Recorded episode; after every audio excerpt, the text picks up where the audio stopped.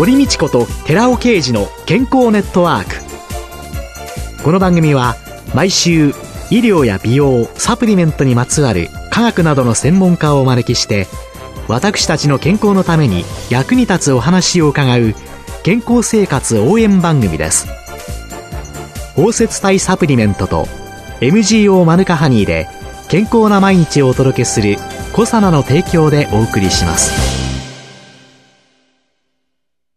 番組パーソナリティ寺尾啓二コサナ社長の新刊最新科学で証明された超効率的に筋肉をつける最高の食事術発売のお知らせですコロナ禍による運動不足の解消のために最新の研究データをもとにした運動法や栄養の取り方をわかりやすく解説します。イラストや図解を豊富に掲載した楽しく読める一冊です。寺尾啓治小佐奈社長の新刊、最新科学で証明された超効率的に筋肉をつける最高の食事術、発売のお知らせでした。こんにちは、堀道子です。今月は、管理栄養士で、一般社団法人食サポートオフィス代表理事の加藤智子さんをゲストに迎えて、四季それぞれの食生活をテーマにお送りしています。加藤さんよろしくお願いします。よろしくお願いします。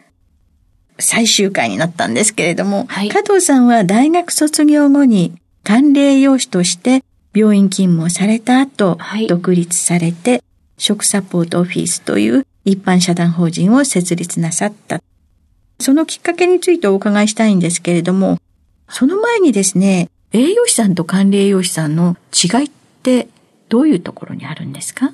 栄養士は所定の年数、学校に通いますと、都道府県知事から交付される免許になります。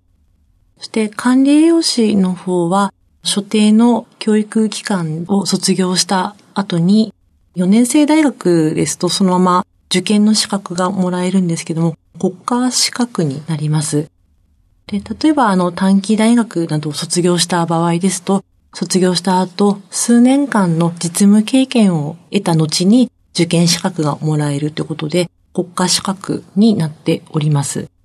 で、違いについては、管理栄養士の方が傷病者ですとか、治療中の方への食事指導を行うのは、管理栄養士が病院などで働いているような状況になります。管理栄養士さんだと、病気に対しての食事指導ができるという。はい、じゃあそういう管理栄養士はいとして一般社団法人を設立なさったきっかけっていうのは何なんですか？ちょうど食サポートオフィスという会社を設立して8年ぐらい経つんですけれども、大学卒業後に管理栄養士の免許を取得し、約7年程度は医療機関にフルタイムで勤務しておりました。子供が病気がちで入院することも時々ありまして、フルタイムでの仕事を続けるのが難しくなってきたんですね。子供の急な体調不良時の対応が難しく、家の中のことですとか育児、あとは仕事のバランスをどうとっていくのか大いに悩みました。私とパートナーの実家が遠方にあるので、親族に頼ることもなかなかできずに、当時は病児保育などの社会的なサポートも今ほどは充実しておりませんでしたので、子供と自分のペースで仕事ができる環境を整えていこうかなと考えまして、フリーランスの管理栄養士として起業の道を選びました。女性が育児をしながら、一億総活躍とかね、国はアドバルーンを上げてくださってますけれども、はい、まだまだ女性がね、はい、育児をしながらするのは大変ですよね。はい、そういう中で、じゃあ消極的なのかなって思ったら、サイトを拝見するとも随分幅広いお仕事、いろんなことをされてるわけですけれども、はい、フルタイムで働いていらっしゃった時よりも、はい、仕事の幅というのはどうなりました、はい、もうかなり幅広くなってしまいまして、会社を設立した当時は頼まれた仕事をやるという感じだったんですね。何かレシピを作ってほしいとか、栄養指導に来てほしいとか、健康に関する、あとは食事に関するコラムを書いてほしいとか、いろいろな仕事を引き受けていったんですけれども、現在はあの大きく分けて3つの事業を行っています。一つ目が医療機関や検診施設に向けて直接医療機関にいらっしゃる患者さんや、あとはご自宅で療養されている患者さんに健康相談というか食事指導のような形でアドバイスを行っています。二つ目が企業向けで健康的なお料理ですとかレシピの開発、料理撮影なども受け負っております。いわゆるレシピの本ですとか、あとは出版物、ウェブサイトに掲載するレシピ制作などにも携わっています。三つ目は、管理栄養士さん、栄養士さん向けで、管理栄養士さんを対象とした栄養指導ですとかカウンセリングを行うためのトレーニングを行っているような形になります。でもレシピの開発って難しそうに思うんですけど。難しいです。もう誰が作っても美味しくできるようにというのがモットーなので、何度も試作を行ったり、試食したりして、何回も何回も作っていきます。この大きな3つの仕事っていうことなんですけれども、はい、日々のお仕事の流れっていうのは、実際にはどのようなものなんですか、一日一日でやることがちょっと違うという、ちょっと特殊な働き方をしておりまして、この日は医療機関の外来で診察にいらっしゃった患者さんに食事相談をする日というもあれば、自宅で一日栄養士さんのためにオンラインセミナーの講師をするということもあります。または料理制作のために自宅の台所でレシピを試作するという日もあります。コロナ禍のこういう日々が続いていく中で、はい、管理栄師さんとしてのお仕事の重要性というようなことを考えさせられるようなことありましたか、はい、今までは外食中心の方にお店をどう選ぶかとか、あとはメニュー選びですね。どういう料理を選ぶかというアドバイスが多かったのですが、コロナウイルス感染症が流行してからは、あの、巣ごもり生活になって自炊する方が増えまして、調理の指導ですとか、レシピの紹介、あとは一週間分の献立を考えてほしいとか、料理を作る方のアドバイスにちょっとシフトしてきました。これは結構自分でも驚いていて、今まではあの外食が盛り上がっておりましたので、美味しいものとか、ヘルシーなものとか、この店はおすすめだよとか進めてたんですが、やはり皆さん自炊を始めましたので、どう作っていいかとか、どういう料理があるかとか、キャベツを買ったけれど、どうすればいいかわからないとか、調理指導がだいぶ増えましたね。これからコロナがなくなっても、はい、食事を作ることが楽しくなった方なんていうのは、はい、これからも継続していくんでしょうね。はい、管理栄養士として加藤さん自身がこの仕事が面白い、楽しいっていうのはどんなところがありますか？私が関わった方が食べることを通して自分らしさですとか自信をつけたりする姿を見ると嬉しいと思うんですね。例えば、ご病気をされて治療の影響で食欲がなくなったり、食事が思うように取れないという方も多くいらっしゃるんですけれども、食事が取れて活力が戻って美味しく食べれるようになったよとか伝えてくださると、私まであの、あ、よかったって嬉しく思います。コロナの疾病の後遺症ということで、はい、味覚障害とか嗅覚障害とかがいろいろあるんですけれども、が、んの治療を受けてらっしゃる方とか、はい、味覚とか嗅覚がなくなってきている方たちに、管理栄養士としてお食事のアドバイスをされるとしたら、どんなことをされますか？その方々にとって個人差があるとは思うんですけれども、ちょっと味の濃いものとか、ちょっと強いものだと味が感じられるようだったら、普通でしたら味の濃いものは避けましょうと指導しがちですけれども、ちょっとそういう味が濃いものの方が逆に感じやすいということでしたら、あとは味の濃いものを食べて、あ、美味しいって感じるってことでしたら、ラーメンとか辛いものとか刺激がある方が食べてるっていう感じがするようだったら、そういうものを進めていきます。何だったら味覚を感じるか。はい。何も感じないときはどうするんでしょうね。ね、そうですね。ちょっと、まあ、冷たいものとか温かいものとか、温度でちょっと変化があるようでしたら、温度で調整してみたりですかね。そうですね。いろんな方が、いろんな中で食べる楽しみっていうのが、はい、みんなが味わえたらいいですよね。ねこういうコロナ禍の中でも。はいこの先おやりになりたいこと、特に注力なさりたいことっていうのは何ですか？今までは病気になってからの指導が多かったんですけども、これからは病気になる前の予防の段階に注目しまして、地域の方に向けたあの食事のアドバイスですとか、商品の開発などを行っていきたいと考えています。地域の方が安心して暮らせるように、健康面からの食の支援をしていきたいと考えています。まあね、病気になってから、はい、よりは何しろその前ですよね。はい、セルフケアということの大切さということなんでしょうかね。これまで数多くの書籍の出版に関わっていらっしゃったんですけれども、何か最新作ございますか？はい、4月に出版されたものなんですけれども、主婦の友社より、胃を切った人が元気になる献立レシピという本が発売になりました。こちらの本は、胃の手術をした方が退院してから約3ヶ月間をターゲットにして、少しずつ食べることに慣れていくための食べ方の工夫を紹介した本になります。こちらの本で私が献立とレシピを担当しております。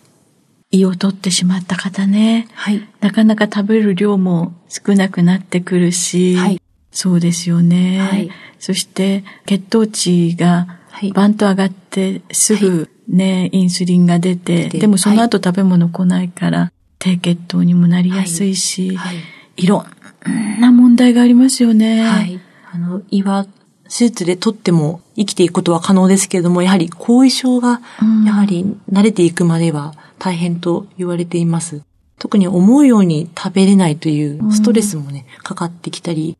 特にご本人も辛いですが、あの、ご家族の方がお食事作りに悩まれることが多くいらっしゃいますので、うん、ご家族からのご相談なども多く私のところには来ます。ああ、じゃあ、胃を切除された方が、少しずつ慣れていくための3ヶ月間のレシピ。はい。ちょっとリハビリのような本ですね。はい。ぜひ、そのような手術なさった方に、あるいはそのご家族に、その本を有効に活用していただければと思います。今月は5週にわたって管理栄養士で一般社団法人食サポートオフィス代表理事の加藤智子さんをゲストに迎えて、四季それぞれの食生活をテーマにお話を伺いました。加藤さんありがとうございました。どうもありがとうございました。続いて、寺尾刑事の研究者コラムのコーナーです。お話は小佐奈社長で神戸大学医学部客員教授の寺尾啓二さんです。こんにちは、寺尾啓二です。今週も先週に引き続き、飲酒に対する蜂蜜の効果とマヌカハニーの肝機能改善作用についてお話しさせていただきます。蜂蜜の中で抗酸化作用の最も高いことが分かっているマヌカハニーには蜂蜜が本来持っている加糖とブドウ糖による血中アルコール濃度低減効果と抗酸化の相乗作用が期待されます。そこで最後にラットのエタノール誘発性胃潰瘍に対するマヌカハニーの胃の保護作用に関する2016年の論文を紹介しておきます。この論文では、マヌカハニーの抗酸化作用と抗炎症作用について注目して、酸化ストレスマーカーと炎症性サイトカイン、酸性応答の観点から胃潰瘍に対する保護機構を解明しています。ラット24匹をコントロール群、つまりエタノールを経口投与していない群、それからエタノール群、これはエタノールを経口投与し、海洋を誘発させたものです。そして、オメプラゾール群、オメプラゾールを7日間投与後にエタノールを投与したもの。マヌカハニー群、マヌカハニーを7日間投与後にエタノールを投与したものの6匹ずつ4群に分けて検討しています。まず海洋指数を調べたところ、マヌカハニー群は医薬品の抗海洋剤であるオメプラゾール群と同様の数値を示し、エタノールによって誘発される海洋を顕著に抑えることが明らかとなっています。次に一酸化窒素について調べています。一酸化窒素は上皮細胞や血管内皮細胞などで産生されまして、血管を柔らかくして拡張させる作用があります。また、エタノールによる胃粘膜損傷時に産生された一酸化窒素は粘膜保護及び損傷部の修復にも寄与しております。マヌカハニーはエタノールによる一酸化窒素量の減少を抑制することが分かりました。抗酸化酵素に対するマヌカハニーの影響が検討されています。ここで検討された抗酸化酵素はグルタチオンペルオキシダーゼ、スーパーオキシドディスムターゼ、そしてカタラーゼです。いずれの酵素に対しても、マヌカハニーは医薬品のオメプラゾールに匹敵する効果を示すことが分かりました。なお、これらの抗酸化酵素はいずれもアルコールの摂取によって減少すると、DNA やタンパクが活性酸素の損傷を受ける頻度が高まってきます。